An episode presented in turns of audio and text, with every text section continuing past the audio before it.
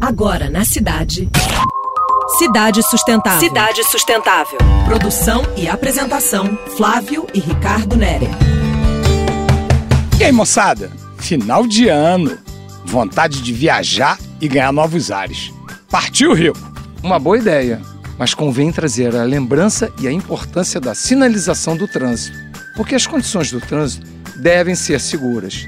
Então, a movimentação de pedestres e ciclistas pede atenção redobrada, ainda mais agora a quem esteja dirigindo veículo motorizado. Sim, bom tema. A sinalização de trânsito. As placas de trânsito não estão à toa. Têm o significado de orientar e alertar nas condições de segurança e fluidez das ruas e estradas. Nas paradas ou estacionamentos, deve-se praticar a sinalização e ter o cuidado de obedecer às indicações.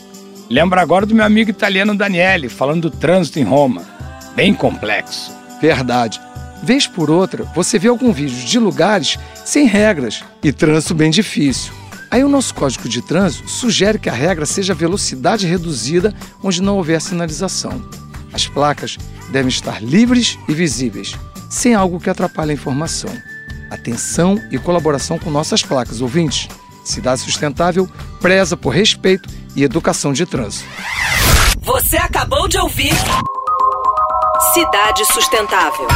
Sua dose semanal de sustentabilidade.